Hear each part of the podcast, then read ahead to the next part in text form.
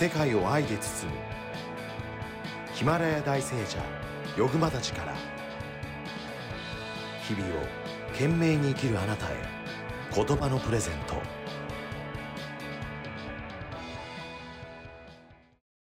えっとまあ、私もそうなんですけども結構こう褒められるとですね本当かって思うことがあるんです、うん。他人に褒められると、うん。こう自己肯定感を上げるというかですね、うん。自分をこう褒めてあげる方法っ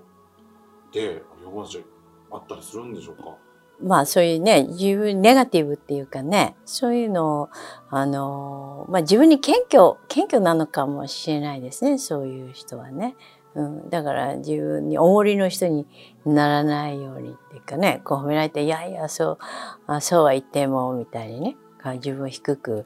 こう、する方が、まあ相手と衝突しないみたいな、こう、なんかエゴが強すぎるとね、やっぱり生意気みたいに思われてしまうっていうのもありますからね。だけど、密かに自分を信じて、自分を愛してっていうところでね、まあ修行していくと、まあ内側がこう平和になってね、こう、まあ昔、こうなんか、例えば何か競争して負けたとかそういうあの体験があったりするとね、否定的になったりね、するかもしれないんで、そういうものもこう払拭してね、とこう自分がさらにこうあの真ん中にいるっていうか自分がマインドがねそういうこう否定的なものをこうあの選ぶと次もまた否定的になったり次も否定的になったりね。だから感謝をするっていうふうにねまあ生かされていることがありがたいとかね周りの人にまあ悪口言われても学びをいただいたんだなっていうことでありがたいってこう全てはありがたいっていうふうに思ってまあ自分自身ね自分自身を愛していくっていうね、うん、だから自己肯定感っていうか自分自分完璧でなきゃいけないっていうなんていうのかな。自分のその目標が高すぎるのかもこうしれないやろう。もう完全でないとねあの褒められないみたいな。だからちょっとでも自分が何かできたらあのよかったっていうふうにねできてよかったって自分をこう認めてあげるっていうね。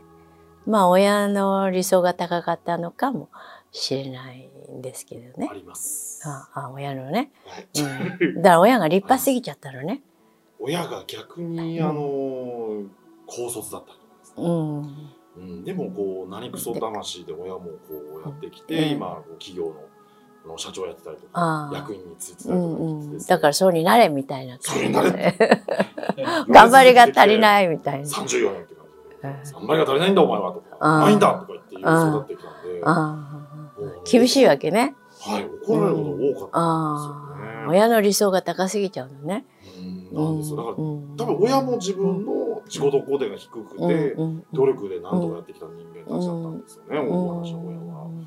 そうだから自分で褒め方が分かんないっていうか、うん。だまあ自分を愛して、ね、そういうお父さんも許して、愛を送って、そこにこう反抗的な精神を出すんじゃなくて、お父さんご苦労様ってありがとうございますってね、お父さんにいろいろ学ばさせていただいてますって、でも自分は自分だからね、できることからやってきますっていうことで、あまりそういうプレッシャー感じるとね、エネルギーがなくなってしまいますのでね。だからそういう人と比較しないっていうね、自分は自分で、まあお父さんのいいところは学ぶしね、うん、だからそういうガッツとかね、うん、その辺の、まあいざつ時はね、またこう出てきたりね、うん、大器晩成というかね、長い目で見ていてくださいっていうところでね、うん、今、あの、その時代によってね、すごいハングリー精神があると、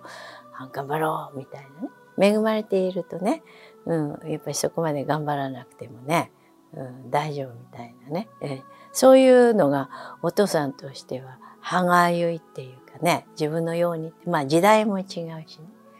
うん、そういう教育も違うしね。だからそういうあのお父さんも許して、うん、ちゃんと自分がねやっぱしあの自分を信じてやっていくっていうことでねいいんだっていうことでね自分のいいところをこう見つめていくっていうこともねうん大自分のできないところばっか見ていくとね落ち込んでしまいますのでね。それからそのディバインのパワーをいただくとね自然にこうあのいろいろ直感が働いてね。でこうガツガツしなくてもできるようになる。ななんか時間机の前にすごく長く座ってたからってねすごく勉強してるとは限らないのでね、うん、要領よくね、うん、またもう神様の力をいただいて、うん、そういうねやり方があるんですね。だから私たちの中に無限のパワーがあるし無限の英知がありますからそういうところにアクセスして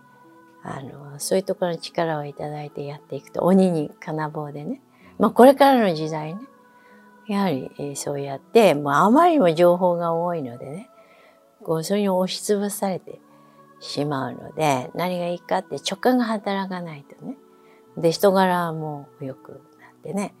うん、そうやって調和がこう見えないところから調和が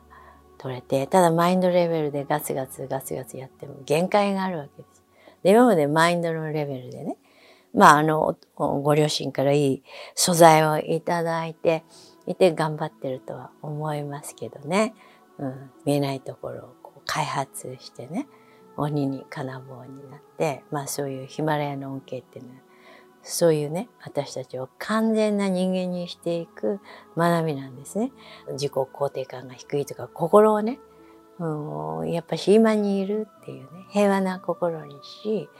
さらにこう愛を増やしてね調和を整えっていうことでね自分のいろいろ過去の失敗とかそういうところにつながるんじゃなくてね今にいるって自分を許していくって自分がね、こう完全でないとダメだっていうこと。で、できたらありがたいなーってね、健康でいることありがたいなーってね、一つ一つこう小さなことでも感謝をしてありがたがっていくっていうのが大切だと思うんですね。うん、だから親の人生じゃないからね、自分の人生だから思うように気づいていくってね、どういうところがこう否定的なのかなってね、自分を責め、責めすぎちゃうっていうかね、うん。バカだっていいってこう開き直るといいんじゃないかなって、うん、たまにはね、うん、こうね発散してね、うん、まあそうやってバランスを取りながら生きていかれるといいんじゃないかなって思いますね。小さい頃からこういう考え方をしてしまう方もやっぱ中にはいると思うんですよ。それこそ中学生とか高校生の時とか、多感な時期だって、うん、中学生とか高校生とかもこういう友達から習えばそうなんですよ。もう変わってねコンプレックスがなくなってね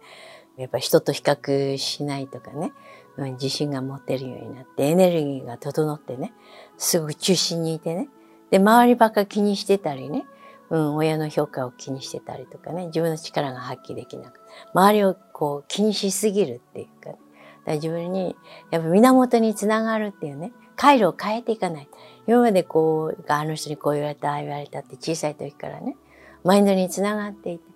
で、マインドでいい体験がないとね、そういうところにつながってるので、それはありがたいなって、学びだったんだなっていうことで、ちょっと違う視点から見るようなね。まあ、私のところでインナー、アヌグラハ、インナーチャイルドっていうね、こう子供の時のそういう癒す、そういうプログラムもあるんですね。そうすると、こう、すごくこう、あの、深いところから変わってきてね、人格が整ってね、